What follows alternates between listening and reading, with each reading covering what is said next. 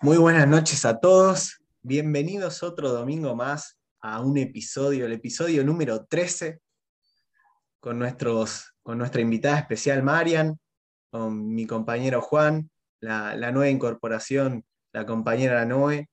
Eh, vamos a tener una, una, excelente charla de domingo. Hoy la verdad que estoy emocionado porque eh, nos va a visitar Marian, ahora les voy a contar en un ratito quién es, eh, y va a ser una charla excelente para que estén tomando apuntes, para que estén ahí con, la hoja y la lapicera.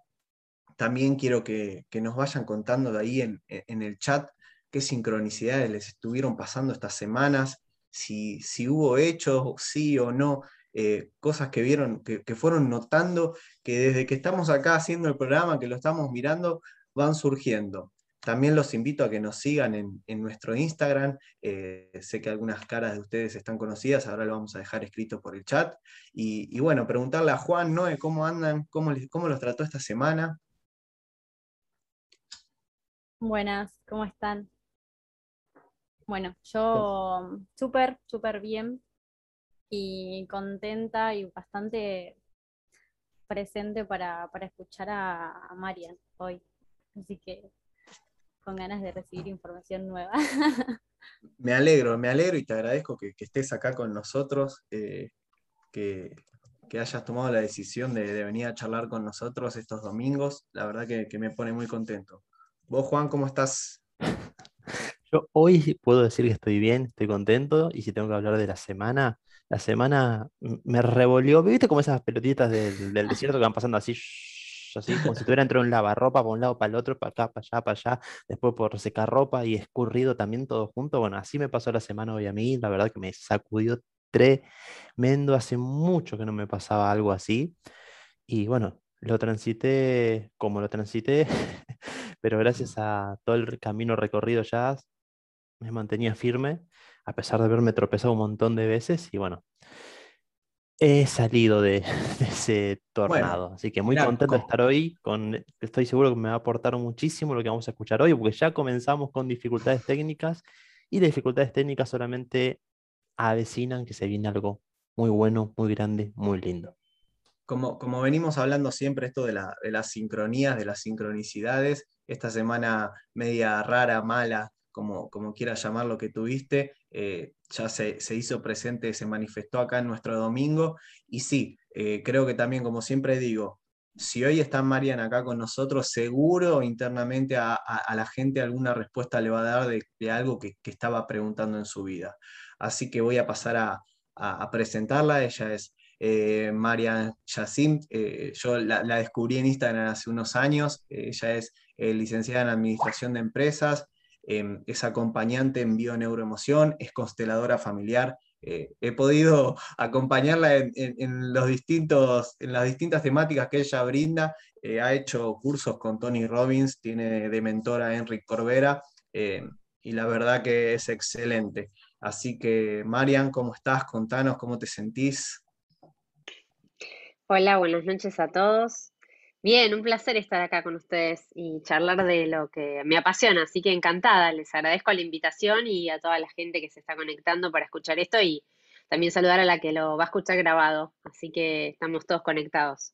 Sí, sí, sí, porque hay mucha gente que nos escucha grabado, ya saben, si, si conocen a alguien que esta información les pueda servir, es simplemente compartirlo. Estamos en YouTube, estamos en Spotify y, y Marian, la verdad que esto de la bioneuroemoción es, es bastante, no, quiero decir nuevo, pero es como que sí, la gente ya empieza a conocer las constelaciones, empieza a conocer la biodescodificación, pero la bioneuroemoción es como, es como bastante reciente. ¿Qué, es esto de la bioneuroemoción y qué nos contás vos? La bioneuroemoción es una técnica que más que nada la, desarrolla Enrique Corbera a, a, partir de la base de un curso de milagros, que es otra metodología que tiene que ver un poco con esto que hablamos de que estamos todos conectados y que somos parte de la fuente y que muchas de lo que nos sucede tiene que ver con esto, ¿no? Con más el interior que el exterior. Y un poco empezó la, biodecodificación y a lo largo del tiempo Enric se fue dando cuenta que bueno, que le quería dar una vuelta de tuerca y con estudios y, y un montón de desarrollo transforma esto en la bio, neuro, emoción. O sea, está vinculada a la bio, que es la biología, la neuro, que es la, toda la parte de neurología, que les puedo contar de cómo funcionan nuestras células en nuestro cerebro, nuestras neuronas, eh, todo lo que tiene que ver con cómo afecta la neurología todo lo que hacemos, y después la emoción, ¿no? Él, él aporta todo lo que tiene que ver también con lo que influye en nuestras emociones, ¿no? Sabemos que influyen nuestros pensamientos y él también conecta cómo influyen nuestras emociones a la hora de gestionar nuestras situaciones. Entonces desarrolla la bioneuroemoción como una dinámica, una técnica, una herramienta humanística que lo que aporta es este, la toma de conciencia eh, fundamental para la gestión de las situaciones en nuestra vida, ¿no? Y que esa gestión de las emociones nos lleve a aumentar nuestra calidad de vida. Qué importantes son las emociones, ¿no? Entonces... Sí, las emociones y los pensamientos, o sea, nosotros creamos nuestra realidad a partir de nuestros pensamientos, pero nuestros pensamientos, que están involucrados más que nada en la parte del cerebro, lo que hace es producir cuando pensamos una, sustancia, ¿sí? A nivel de, una sustancia y una, conexiones neuronales que lo que eh, logra después es generar a partir de todo nuestro cuerpo esa sustancia que se provocan emociones. Y las emociones y los pensamientos son los que después, combinados con la acción, son los que terminan influyendo sobre una situación. Entonces, muchas de las emociones que tenemos, los pensamientos también, son información para que nosotros podamos conectarnos justamente con aquello que es la fuente, con nuestra intuición, la famosa intuición, le pueden decirnos el yo cuántico, nuestra alma más elevada, lo más conectado, nuestro ser interior, tiene muchos nombres y lo que hace es conectarnos con eso que está dentro nuestro eh, y nos ayuda a tomar mejores decisiones, pero no para ser más efectivos o, no sé, para no equivocarnos, justamente no, nos ayuda para ser más asertivos, ¿no?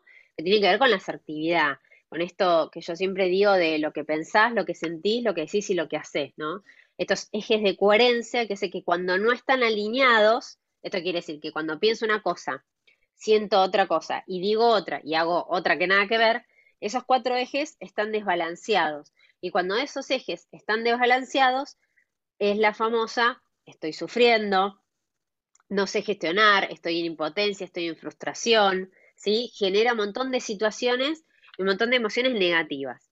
Pero lo que rescata la emoción, y ya lo, hemos visto hasta con, si quieren, con la película, no sé, eh, intensamente, seguro la vieron, que es una película de Disney, nos aporta que las emociones son todas, eh, no, hay ni buenas ni malas, todas son válidas. Todas las emociones que tenemos son justamente una información para que nosotros podamos entender qué nos está sucediendo. Lo que pasa es que muchas veces lo que hacemos es anularlas, bloquearlas, eh, distraernos, tratar de tapar esas emociones con un montón de cosas que hacemos, ¿no? Con trabajo, con deporte en exceso, con relaciones abusivas, eh, las tapamos con, este, con viendo series, comiendo, tomando alcohol, consumo de drogas, con exceso de vía social. O sea, hay muchas formas de tapar nuestras emociones para no sentir. Y cuando no sentimos, cada vez nos alejamos más de quien realmente somos. Entonces el proceso de toma de conciencia cada vez se demora más y más y más. Entonces el universo que dice, no me estás escuchando, te estoy mandando un montón de señales y no las estás recibiendo, entonces te mando más y te mando más y te mando más. Vas decir, pará, si me quiero distraer y todo esto hago para no pensar y encima, bueno, justamente funciona así. Cuanto más nos distraemos de lo que realmente tenemos que ver, el universo más señales nos manda. Y ahí es donde generalmente podemos llegar a colapsar, porque llega un momento que las situaciones de exceso y las situaciones de distracción en nuestra vida, eh, esta, esta, famosa frase que llamamos estamos dormidos, puede ser eterno, puede ser toda nuestra vida, o en algún momento hay un despertar que, que estas emociones y pensamientos nos llevan a decir, ah, pará, yo acá paro la pelota y digo, esto tiene que ver conmigo, y, me empiezo a ocupar de mí y dejo de distraerme, ¿no? Eso es un poco la idea. Bueno, no sé. muchas cosas juntas, muchas cosas juntas, todo genial. Yo, por lo menos que ya tengo un recorrido, me parece genial y lo comparto todo. Yo, yo me gustaría preguntar en este caso, es ¿por qué ignoramos las señales? ¿Por qué el ser humano ignora las señales que el universo le está mandando todo el tiempo? Bueno, eh, en sí nosotros funcionamos en un modo automático. Nuestro cerebro es reptiliano. ¿Qué quiere decir? Va a tratar de sobrevivir. Entonces, cuando hay emociones muy dolorosas, muy, muy negativas, lo que tratamos es de sobrevivir. Entonces, tratamos de convivir con esas emociones y querer taparlas. Es como, como, es un modo automático que tenemos, es como lavarnos los dientes.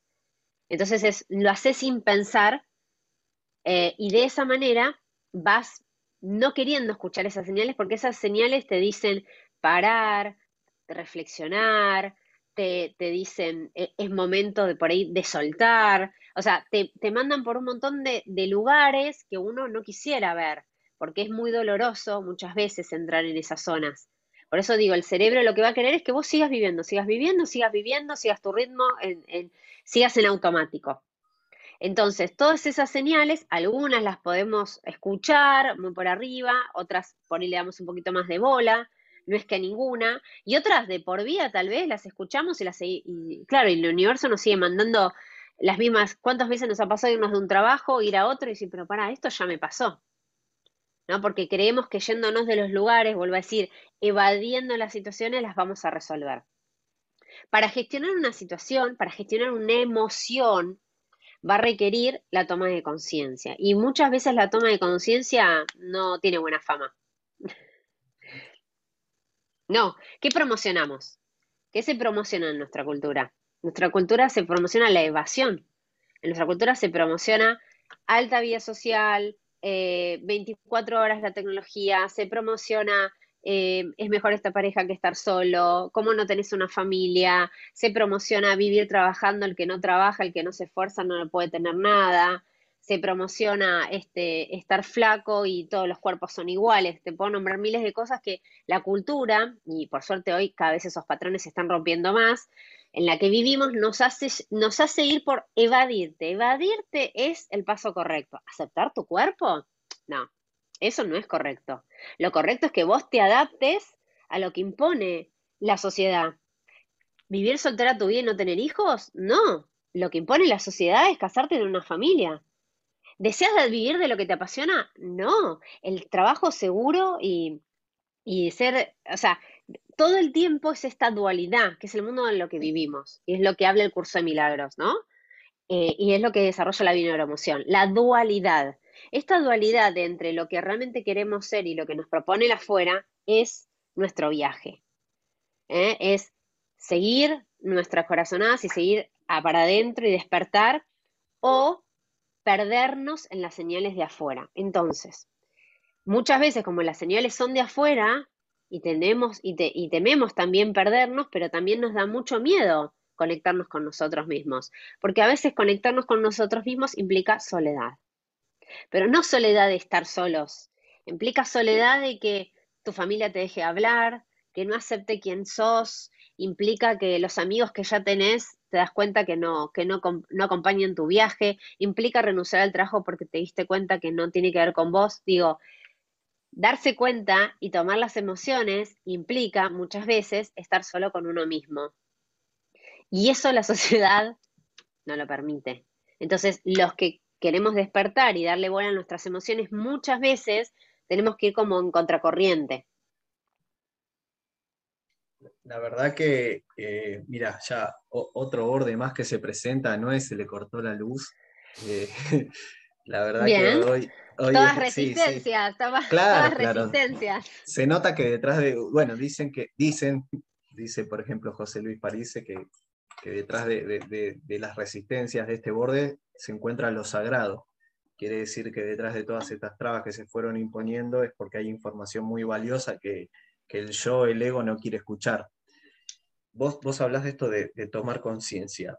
Primero, tomar conciencia de qué y, cómo haces para tomar conciencia. Mm. Bueno, primero tomar conciencia es algo que es a cada segundo, a cada minuto, ¿no? El tomar conciencia es como si fuera, piénsenlo como un 24 horas, como si fuera respirar. estar en, ese, vez de tomar conciencia sería estar en conciencia. O sea, el título yo les puse hoy, por ejemplo, tomar conciencia porque es, la es frente a una situación tomar conciencia, pero en realidad es estar en conciencia, ¿sí? Estar en conciencia significa esto, ¿no? Estar eh, pudiendo, como si fuera a chequear todo el tiempo si estoy en coherencia. Sí, estoy en coherencia con los que les dije. Pienso, siento, digo y hago. Obviamente ustedes van a decir, pero todo el tiempo tengo que estar haciendo esto. Cuando uno, al principio es como andar en bicicleta. Y sí, te va a costar que los pedales, que el freno, que como es, te vas a pegar unos porrazos, te vas a cansar, pero después, viste que te subes a la, bicicleta y es como, eh, nada, es como que siempre hubieras, y, te puedes estar cinco años sin andar y te volvés a subir. Esto es lo mismo. Al principio cuesta un montón, es un entrenamiento, pero una vez que uno ya está entrenado, se vuelve parte de la vida cotidiana. Que lo haces con vos mismo y hasta lo haces con los demás. O sea, eh, tomar conciencia en cada situación. Tomar conciencia en cada situación. Tomar conciencia de, eh, café o té. Yo que realmente quiero, café o té. ¿Cuántas veces aceptamos comer algo o tomar algo que no queremos? Desde esa mínima situación hasta decidir un viaje, decidir eh, participar en algún evento, desde decidir en qué trabajo, decidir con quién salir a tomar algo con quién no. Digo, en cada pequeña situación el universo nos pone situaciones para que estemos en coherencia. ¿Por qué? Porque ese es nuestro propósito de vida, evolucionar. ¿Y cómo evolucionamos los seres humanos? A partir de la conciencia. Si, por ejemplo, una persona, usted va a decir, ¿todos tomamos conciencia? No. Muchas veces las personas vienen a este plano y pactan venir a esta tierra, digamos, y hacer esta experiencia humana, y muchas veces es un propósito no está tomar conciencia, sino pasar por esta experiencia humana, vivir esas experiencias y tal vez la generación futura es la que tomará conciencia. No siempre todos los que estamos en este plano estamos tomando conciencia, algunos nos toca y otros no. Es la, siempre piensen en un plano dual, la luz y la oscuridad. Algunos toman conciencia y otros no toman. Todo, todo es perfecto para nuestra evolución. No es que está mal los que no toman conciencia son perfectos para nuestra evolución, vamos a decir así. Si yo no hubiera tenido unos padres que no estaban en conciencia cuando me decían ciertas cosas, yo no sería quien soy. Y mi hija es quien es porque tuvo una mamá que sí pudo tomar conciencia. No es ni mejor ni peor, es exactamente lo que teníamos que vivir para que evolucione nuestro árbol genealógico, por ejemplo. Y cada familia es igual. Digamos, siempre hay una generación, que es las generaciones venideras, quien toma mayor conciencia. ¿Pero por qué? Porque el universo y el mundo está expandiéndose hacia la toma de conciencia, ¿no? Entonces, vemos que cada vez hay... ¿Por qué hoy estamos acá en este Zoom tomando conciencia y antes tenías que hacer de una logia secreta para hablar de estas cosas? Hoy es gratuito y libre para todo el mundo. Eso es evolución de conciencia. Es que antes era de pocos y te mataban si te reunías a hablar de esto y hoy lo hablamos por las redes sociales, por YouTube, por cualquier canal libre que se te ocurra. Bueno, y eso es evolución. Hoy estamos acá, bueno, dos de los participantes que hacen el programa y vos también viven de esto. Pueden vivir de esto que antes, hace 10 años, era impensable. Yo, me, acuerdo cuando vos me contaste esa anécdota con, tu mamá, que, que, le dijiste que ibas a dejar tu antiguo trabajo y, y te dedicaste y hoy, y hoy haces consultoría a grandes empresas. Eh, ¿Cómo sería el proceso de acompañamiento que, que vos haces, Marian, con esto? Sí, vos me, vos me preguntaste algo que tenía que ver como cómo tomamos conciencia. Y, bueno, te lo, te lo, voy a contestar como asociado a esta pregunta. Vamos, cuando yo arranqué, em, arranqué después de darme la cabeza contra la pared miles de veces, ¿eh? O sea, yo siempre cuento esto porque, ay, se despertó un día y quiso ser este consultor y coach en esto y empezó a hablar. No, no, no, no se piensen que fue así. ¿eh? Yo trabajaba en un banco, Trabajé 10 años en un banco, me levantaba todas las mañanas y decía, no quiero ir, no quiero ir, no quiero ir. Cuando llegaba, me quiero ir, me quiero ir, me quiero ir. cuando me iba, no quiero volver, no quiero volver, ¿no? Eh, al principio sí, a los primeros años estaba muy contenta, perdí un montón y los últimos cinco años ya me quería ir. Eh, me costó mucho irme, trabajé muchísimo mis patrones, mi familia, yo misma, etcétera, hasta que un día, no me preguntes por qué, me acuerdo que fui a una sesión de terapia y me dijo, mira, nunca va a ser el momento perfecto de irte. Entonces yo salí y dije, bueno, listo, ya está. Nunca va a llegar el momento que diga, listo, ya estoy preparada para irme. Y así fue, me fui con una mano atrás y una mano adelante. Desde ese momento pasaron 10 años y te puedo decir que en estos 10 años hice de todo, ¿no? Este, lo que se me proponía el camino, yendo para más o menos lo que a mí me gustaba hacer, que estaba relacionado con los recursos humanos. Pero al principio cuando empecé ni soñaba dedicarme a esto. Era como, bueno, quiero trabajar por mi cuenta, quiero dedicarme a capacitación, siempre había trabajado en recursos humanos. Y bueno, y de a poco con un trabajo personal grande, muy grande, sobre todo a través de las constelaciones. La bioneuromoción no existía hace 10 años acá en Argentina. Empecé a, constelarme dos veces por semana, grupal, individual, talleres, seminarios, etc. Eh, y mm, me empecé a dar cuenta que esa herramienta me encantaba y, y ahí me animé a meterla en las capacitaciones. ¿No? Empecé a estudiarlo, obviamente, a formarme y empecé a meter las constelaciones y me daba cuenta que era abismal el cambio que había en las capacitaciones, que la gente incorporaba las herramientas mucho más, más rápido, eh, hasta que en los talleres que yo hacía, una vez una persona me dijo, podríamos hacer, eh, yo no quisiera venir a tu taller, me gustaría que hagamos algo individual. Bueno, pero yo no soy psicóloga, viste todo ese mambo de, mirá, para mí atender individual era raro.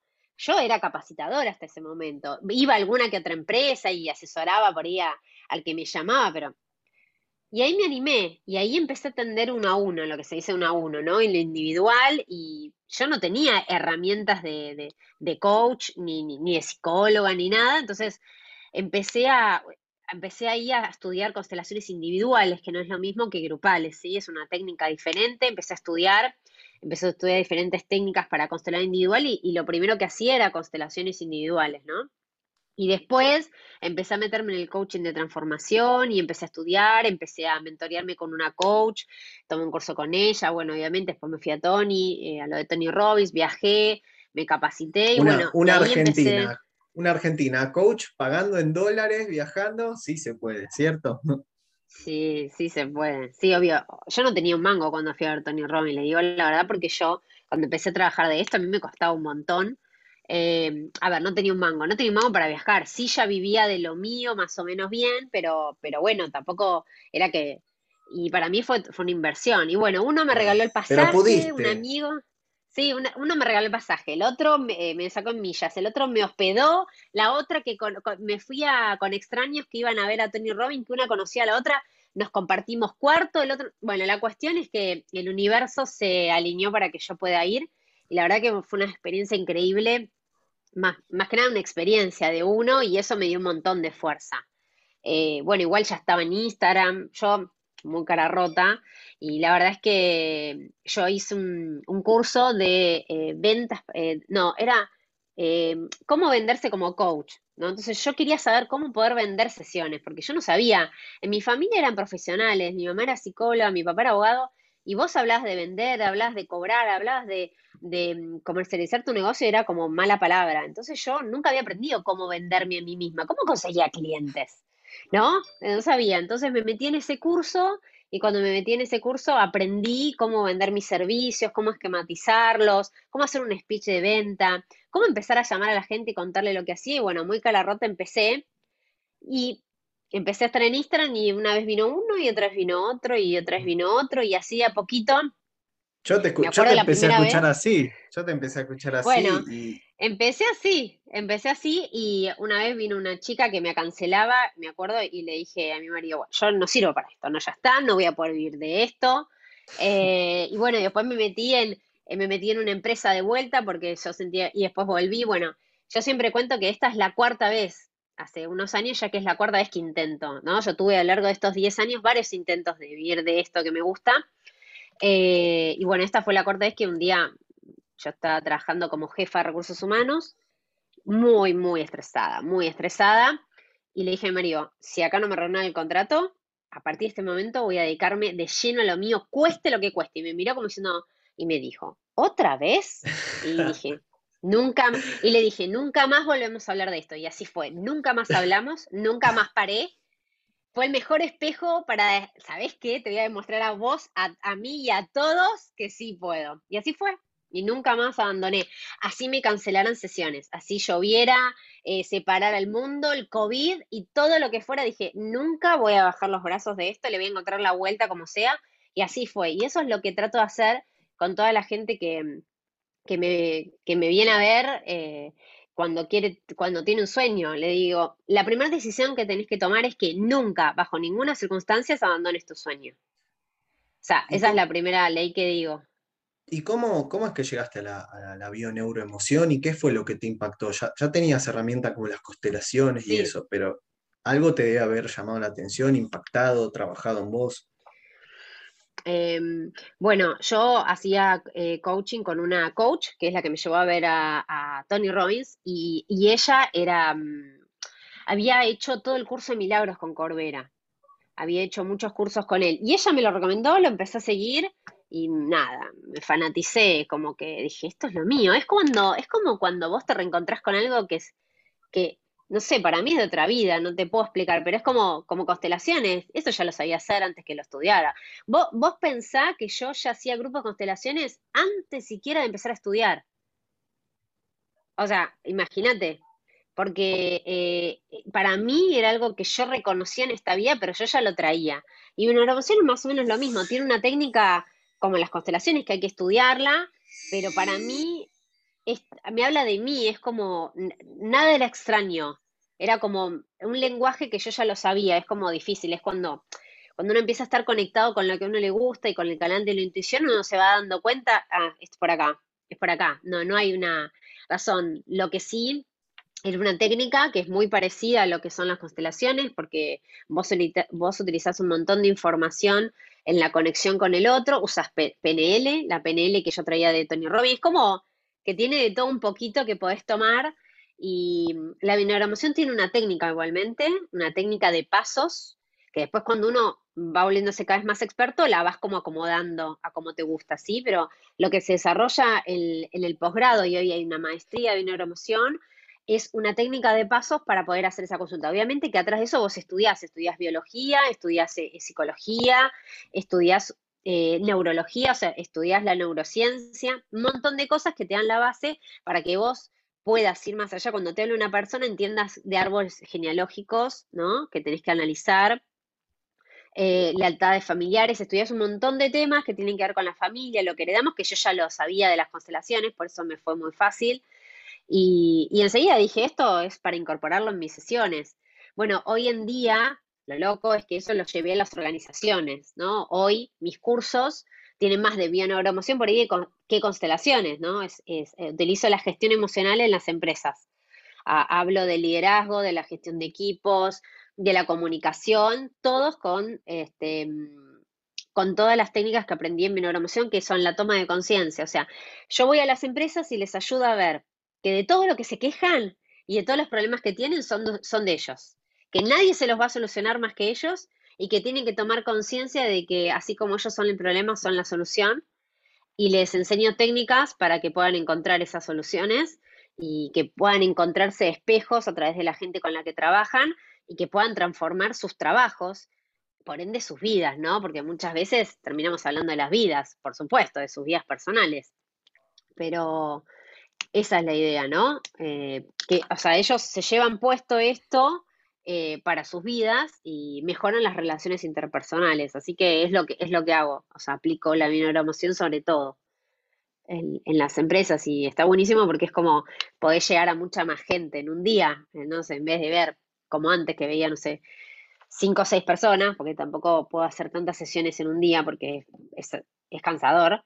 Vas a una empresa y por ahí ves 100 personas. Entonces, bueno, sí. ¿no? Eso también lo tuve que aprender a manejar toda esa energía que no es lo mismo, ¿no? No es lo mismo la gente que te sigue por Instagram y que quiere ah, ver con vos y le interesa todo lo que vos haces, que era una empresa que nadie te contrató.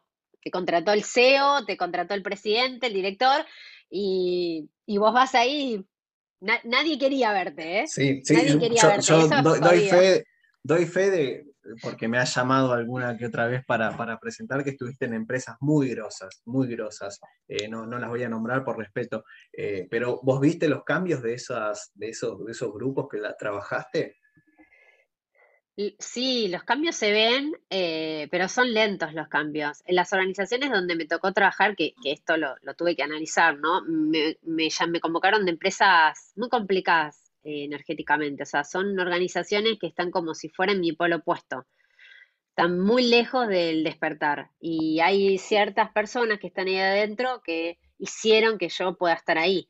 Pero eh, no me tocó empresa, no estoy trabajando en empresas revolucionarias ni en empresas, estoy trabajando en empresas eh, que, que tienen una estructura muy antigua, una, eh, eh, no sé cómo explicarles, una, una, estructura muy densa, muy antigua, de personas con alta resistencia y bueno, yo me tocó ir ahí porque evidentemente era algo, algo que yo tenía que hacer para colaborar, pero tuve que trabajarlo muchísimo porque es muy, muy desgastante en ciertas situaciones, ¿no? Eh, esto que te digo de, ¿no? Yo este, hace poco hice una sesión de registros akáshicos para tratar este tema y los registros me decían, bueno, vos llevas el 100,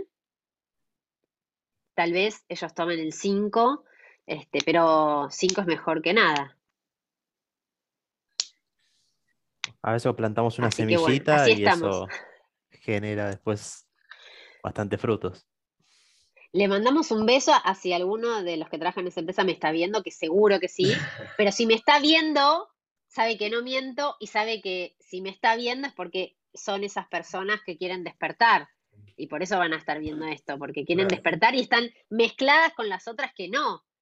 Pero no importa, con que haya una que quiera despertar, está, eh, alcanza. Mira, mira acá, acá en el, en el chat, Alejandra, que, que ya la conoces, Alejandra, eh, es, es un pariente mío. eh, Sí, pregunta, sí, sí, me sonaba, me sonaba, Alejandra. ¿cómo, cómo sanar nuestro cuerpo?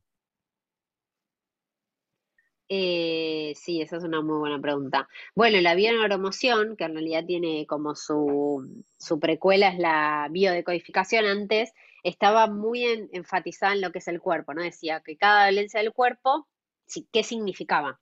La bioneuromoción ahora le da una, una, vuelta de rosca y dice, no es tan así, nos da un indicio, pero no siempre es así. Entonces se indaga igualmente, ¿no?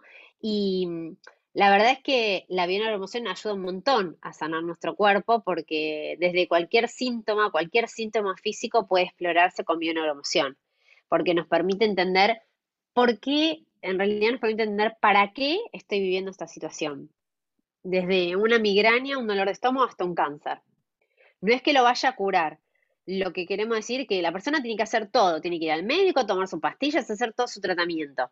Pero si esa persona que está haciendo su tratamiento, que está ocupándose de su tema de salud, además, además, pueda hacer una, una introspección, una autoindagación, pueda hacer una sesión de bioneuroemoción, va a entender para qué está en esa situación y va a salir de víctima y se va a poner en protagonista. Esa persona que puede lograr hacer eso, seguro, pero seguro que eh, cualquier tratamiento que haga va a impactar más positivamente que una persona que no, porque esa persona está sanando su sistema, está su linaje, su sistema, no solamente ella misma, sino está sanando las generaciones que vienen, porque está entendiendo. El cuerpo es, vos me decías de los mensajes, es un mensaje. El cuerpo se llama el cuarto espejo, el curso de milagros. Quiere decir, me puede, por ejemplo, eh, yo tengo el espejo de una pareja, el espejo de mis hijos, mis compañeros de trabajo que, ¿no? Con los cuales me interrelaciono y me mandan mensajes, que quiere decir conflictos, para que yo los pueda resolver. El cuerpo es un cuarto espejo, es aquel que también me mandas mensajes. Cuando tengo un dolor de cabeza, che, para, ¿qué, ¿de qué me habla este dolor de cabeza? O decías, ¿cómo hago para gestionarlos? Y me tomo el liupirac o el tafirol, pero paro, me paro a pensar porque estoy teniendo dolor de cabeza. Diríamos que hago una encuesta, el 85 o 90% diría que no. Bueno, podemos practicar con eso. Me duele el estómago. Y podría decir, che, para, ¿con qué me duele el estómago? Porque ves, por ahí fui a almorzar a un lado, pero lo que comí estaba bien, pero ¿qué le, qué le adicioné a lo que estaba comiendo? ¿Con quién charlé? ¿De qué charlé? ¿No? Entonces, ¿qué escuché? ¿Qué situación viví mientras estaba comiendo?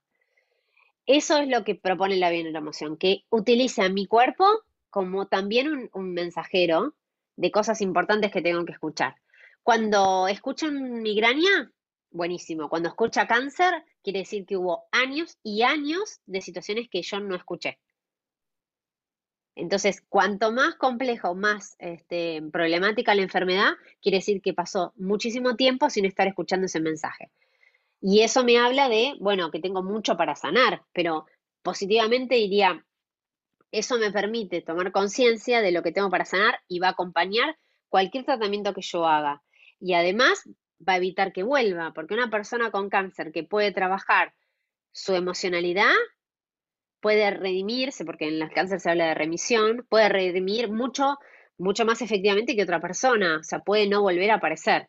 Pero siempre y cuando yo tenga que, pueda tomar ese mensaje. Si yo solamente lo trato con químicos, obviamente que puedo dar batalla frente a eso, pero ¿y qué, qué me llevé de eso? ¿Qué, ¿Qué aprendí? ¿Por qué la vida me enfrentó a esa situación? Yo no sé si mucha gente se lo pregunta. O se lo pregunta en lugar de víctima, ¿por qué yo? ¿Por qué a mí? Yo la cambio para qué. En vez de por qué, yo la cambiaría por para qué. O sea, cada pregunta que nos hagamos, que digamos por qué, yo la cambiaría y le diría para qué. Y nos va a dar un montón de información. Nombraste Eh, algo ahí que me pareció re importante para profundizar un poquito más, esta distinción entre víctima responsable, que a veces la mayoría, mucha gente no sabe qué significa estar en víctima o en responsable. ¿Cómo lo podemos diferenciar rápidamente? La víctima es la que, la que pregunta por qué, la pregunta por qué a mí, la que le echa la culpa a todos de lo que le sucede. Al país, al mundo, a la economía, al vecino, al marido, al hijo, al trabajo, al jefe. Todos tienen la culpa de algo. Pero no se pueden hacer cargo de lo que les sucede. La responsabilidad es, por ejemplo, frente a una relación, yo soy responsable de un 50%. O sea, que una relación no funcione, yo soy el responsable del 50%. Que me lleve mal con mi jefe, yo soy el responsable del 50%. No soy culpable, pero sí soy responsable. ¿Por qué? Porque cuando yo hablo de víctima, entrego el poder al otro. Cuando yo todo el tiempo pongo que lo que me sucede está en el afuera, quiere decir que el otro no solamente es culpable, sino es responsable de solucionármelo. Y si no quiere o no puede, yo, ¿qué hago? Totalmente impotente. En cambio, cuando me vuelvo responsable, que no es una tarea fácil, porque obviamente tengo que hacer un trabajo de entender en qué soy responsable, pero cuando hago la tarea, yo le digo la tarea de sentarme a ver por qué soy responsable y cómo me podría hacer cargo, enseguida viene, ah, entonces yo lo puedo modificar. No es que puedo modificar lo que sucede afuera, puedo modificar lo que me pasa a mí con lo que sucede afuera. Entonces, víctima me paraliza y no me lleva a una transformación. No es tomar conciencia. Seguimos en automático pensando que, o sea, que todo lo que sucede es por culpa de otro. Y si el otro cambia, yo cambio. O sea, si el otro que está afuera cambia, mi vida va a estar mejor. El que, el que se hace responsable no está esperando que el otro cambie para solucionar su vida. Se hace responsable de solucionar su propia vida. Clarísimo, clarísimo. Yo que trabajo con, con personas con todo este tema, es realmente un desafío a veces entender, para uno mismo también, entender que somos realmente responsables de todo lo que nos va pasando, tanto a nivel físico, en el cuerpo, nuestra economía, nuestras relaciones, en todo lo que nos va pasando. Sí. Acá yo leía un comentario de Germán que decía, hay que estar en la misma sintonía, sincronización para que lo que aporte funcione. Yo no, eh, puede ser una técnica, ¿eh? Estar en la misma sintonía y yo creo que funciona estar en la misma sintonía una vez que uno se empieza a alinear. Lo que sí es verdad es que cuando uno no está en la misma sintonía, que es lo que pasa muchas veces, la mayoría de las veces, porque por algo nos viene bien a nosotros, si estarían en la misma sintonía no nos necesitan. O sea, si hay alguien que está vibrando como nosotros, es maestro, o sea, en el sentido de se, se arregla con su propia vida, se autogestiona, no necesita venirnos a ver. Entonces, en general, no espero que estén en la misma sintonía que yo. Sí espero que estén aperturados. ¿Esto qué quiere decir? Yo no trato de convencer a nadie. Siempre digo, el que, el que me viene a ver o las empresas donde voy, y lo mismo digo a las empresas, yo les aviso a los dueños, mira, yo acá no vengo a ser amigos, no vengo a que me quieran, puede ser que ni te hablen bien de mí, sabelo. Yo acá vengo a generar una transformación para que a tu empresa le vaya mejor y tus empleados trabajen mejor. No soy ni psicóloga, no vengo a hacerles terapia y tampoco vengo a que hablen bien de mí. Vamos a ver los resultados. Y si yo veo que en una organización no estoy poniendo resultados, también paro y digo, mira, no está preparada esta organización. Y me he sentado y he dicho, mira, no, no, no sirve que sigamos insistiendo porque en el estado madurativo que está esta organización no está preparada para recibir lo mío. Por ahí el dueño sí está preparado, o el CEO, o el presidente que me lleva. Voy a corporaciones donde han sido seguidores de mí o de Instagram y me llevan a trabajar a su empresa. O sea, esa persona sí por ahí está conectada, pero la, la base que está abajo no. Entonces yo también sé decir, mira, voy a poder ir hasta acá, o esto va a llevar un tiempo. No todas las personas están aperturas para recibirme.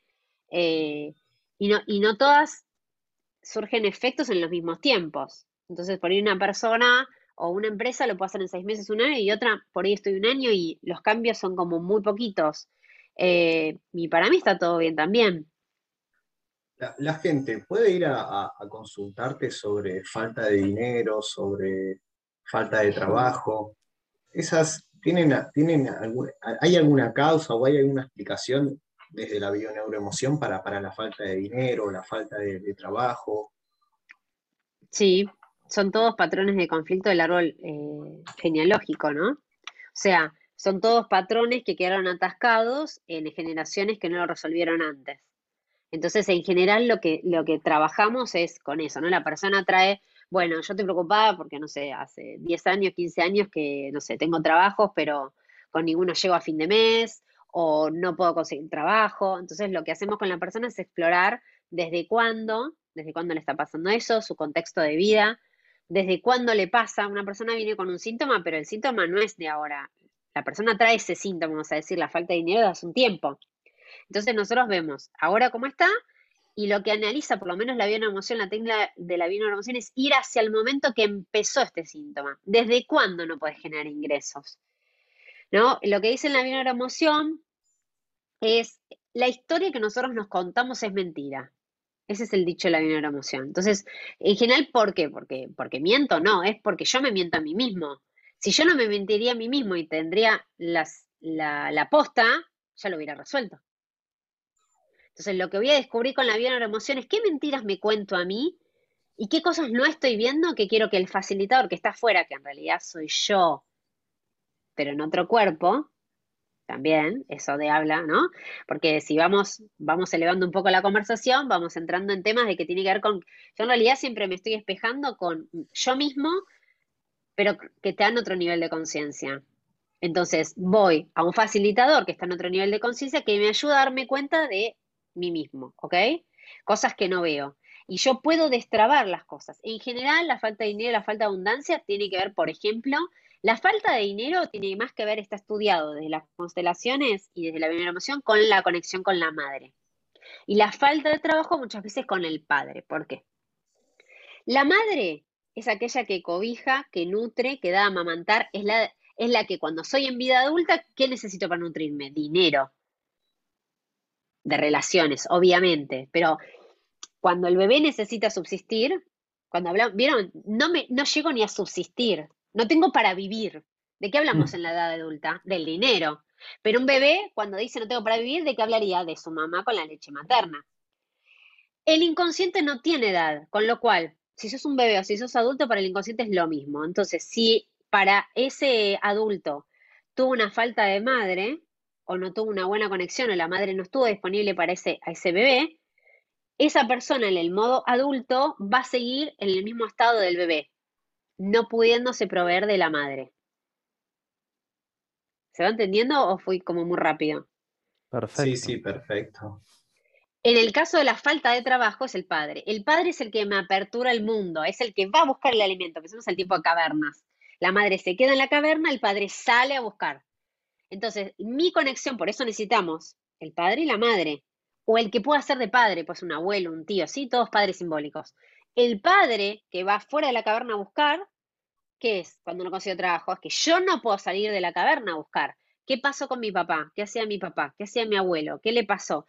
Entonces empezamos a indagar por ahí. Son cosas que uno va estudiando y que después las vas comprobando a medida de sesiones, horas, horas y horas de sesiones, que te vas, te va confirmando eso. Pero igual siempre, siempre empezamos con una mente ingenua cuando empezamos una conversación. Yo no doy nada por sentado. Todo esto que te estoy diciendo a vos, yo lo borro en la sesión. Yo no empiezo la sesión pensando, esto es porque la madre, porque el libro dice, no. Yo cuando arranco una sesión, un taller, para mí son todas personas que tienen miles de historias diferentes y que las voy indagando. Es como que soy como un detective de la mentira. Entonces voy, para, para, pero eso que me dijiste, no, a ver cómo es. Sí, porque yo pienso, no pienses, contame qué pasó. Entonces, ¿cómo hace la emoción para sacar a la persona el cuento que se cuenta? Aparte, la persona se cuenta ese cuento que la mamá le contó, que el abuelo le contó, que el bisabuelo le contó. Son cuatro generaciones de mentiras. ¿Sí? Entonces, para desarmarla, ¿qué hace la emoción? Va a los hechos. Bueno, pero para, no, porque yo me siento que mi marido, o yo me siento que mi marido no me pasa plata, entonces yo no tengo para vivir. No, no, llévamelo una escena. A ver, contame cuando vos y tu marido hablan de plata. Y cuando cuentan la escena, concreta. Bueno, no, pero él siempre me dice, no, siempre no. Contame qué hacías el jueves. Es como un detective. Siempre jodemos, somos los detectives. No, no, el jueves pasado, sentados en la cocina, ¿qué es lo que te dijo? Y cuando vamos a la escena, se cae, toda la mentira. Ah, no, pero no te dijo que no te podía dar plata, te dijo que no sé, que no tenía, o te dijo que te la traía mañana. Entonces empezamos como a desarmar el cuento que se cuenta esta persona, que en realidad su cuento está generado en generaciones atrás y que lo espeja con su marido de ahora. Y como esa herencia emocional la lleva puesta, con su marido lo tiene que chequear permanentemente. Para ella, su marido nunca le va a dar plata. ¿Por qué? Porque su papá no se la da a su mamá y su abuela tampoco, entonces soy una sometida. ¿Y qué me busco? Un hombre que me someta para yo sentirme sometida. ¿Cuándo toma conciencia? Estoy dando un ejemplo cualquiera, ¿no? ¿Cuándo toma conciencia esa mujer? Cuando se da cuenta que puede romper ese patrón, que en realidad su marido no la somete. Ella fue a buscar ese marido para someterse y que, el, y que el marido es tan responsable como ella, pero ella también. Y deja de ser víctima y pasa a ser responsable. Entonces, lo que hacemos es, ¿y cómo podrías convertir esta situación, este diálogo, en salir del sometimiento? ¿Cómo sería? Ah, no, no, no sé.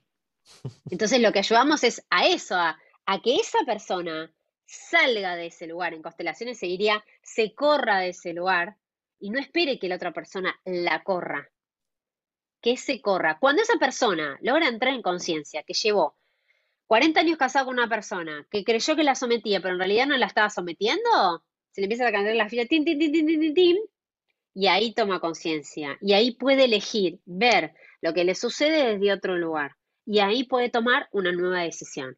Entonces ahora, cuando hable otra vez con el marido, ¿cómo lo va a hacer? ¿Desde qué lugar lo va a hacer? ¿Qué es lo que le va a decir? Eso dependerá de la persona pero seguro no va a ser del mismo lugar.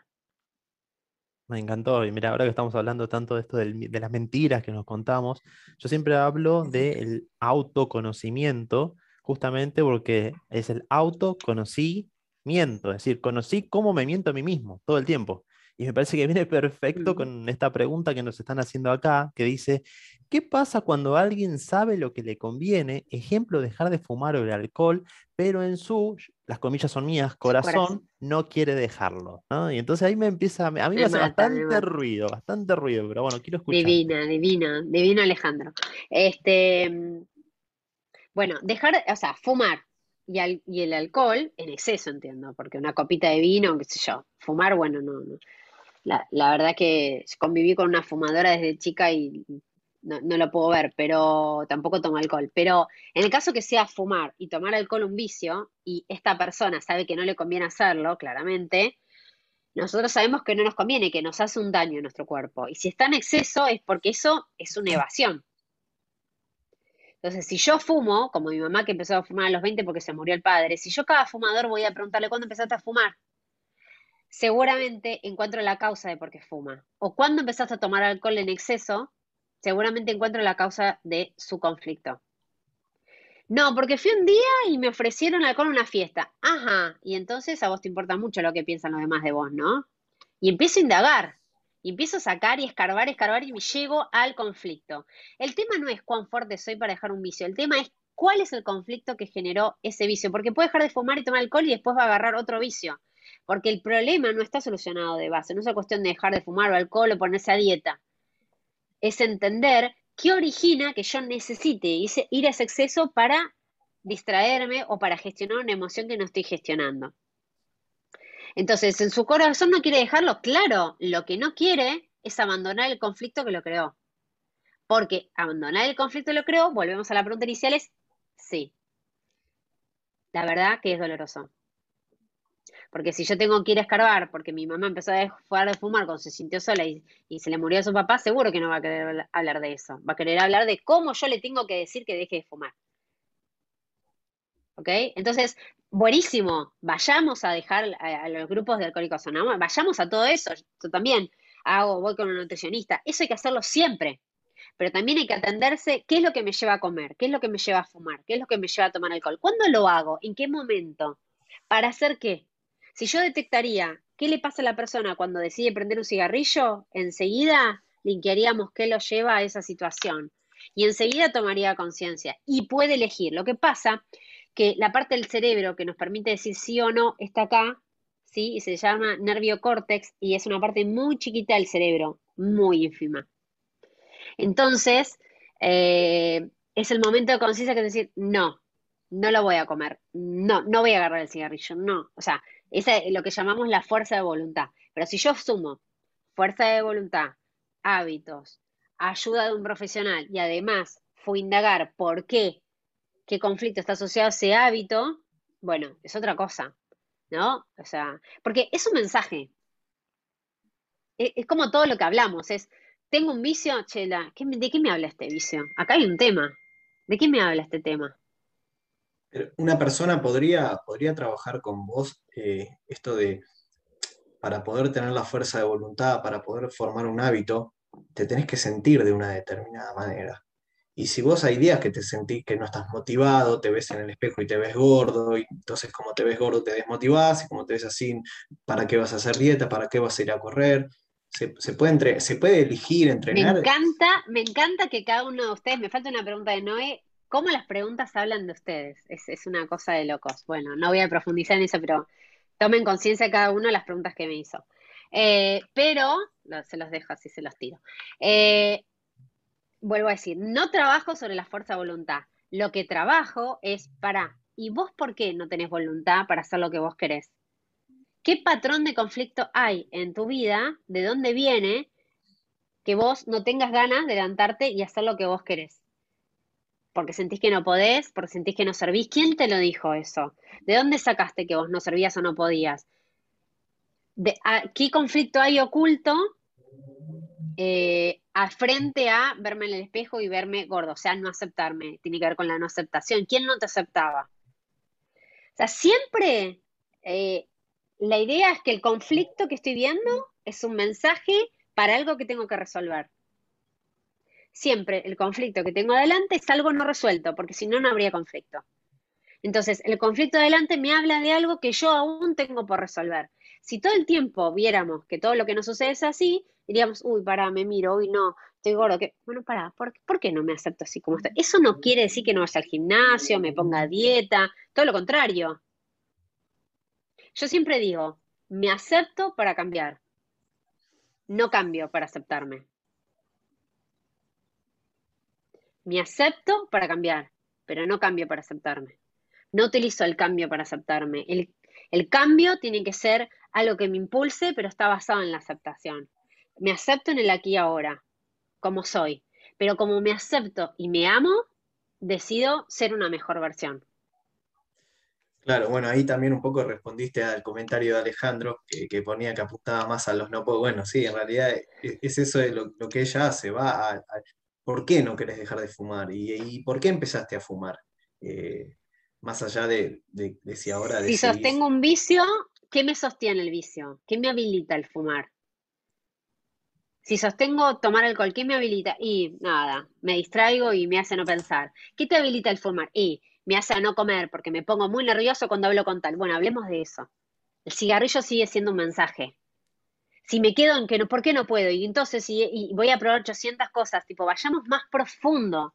Cuando algo lo trato de hacer desde la superficie y no funciona, hay que cavar un poquito. Está bien, probaste al principio, no funcionó, vamos para abajo. A ver, ¿qué está abajo? No es una cuestión del método, es una cuestión de no puedo o no quiero.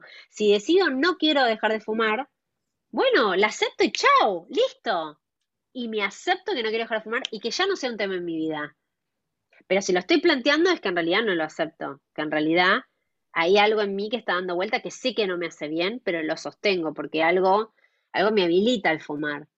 Ahí Noé tiene una pregunta para, para hacer. Sí, la, la quería profundizar un poquito más, a ver qué punto de vista de Marian, porque esto de, de aceptarme primero yo, eh, quizás no fui consciente yo particularmente cuando comencé a respetar, por ejemplo, esto del punto de vista de, de mi papá, ahora que decías que esto tenía que ver con el tema del trabajo, porque me di cuenta que cuando fui mejorando o transformando esa relación, se me abrieron un montón de puertas y lo mismo con el dinero, o sea, con la relación de mamá, o sea, tenía relaciones bastante fuertes.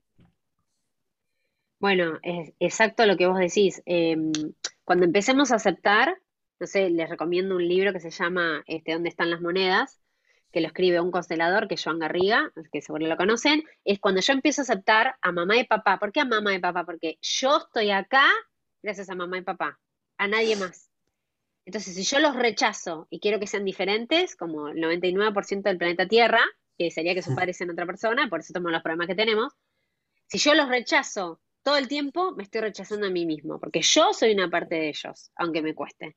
Cuando los, como dicen hoy, cuando los empiezo a aceptar, a perdonar que hicieron lo que pudieron, que no tenían otras herramientas, que, que hicieron lo que hicieron para que yo sea quien soy y tenga estas dificultades para poder todo el tiempo crecer, más primero, más tengo paz conmigo mismo y más me animo a ser quien soy yo. O sea, cuando yo tuve que ir a la escena de 18 años con mi mamá me dijo que no sea psicóloga y mi papá me mandó a estudiar administración y perdonarlos a ellos, pero perdonarme a mí, porque yo fui quien aceptó esa situación también.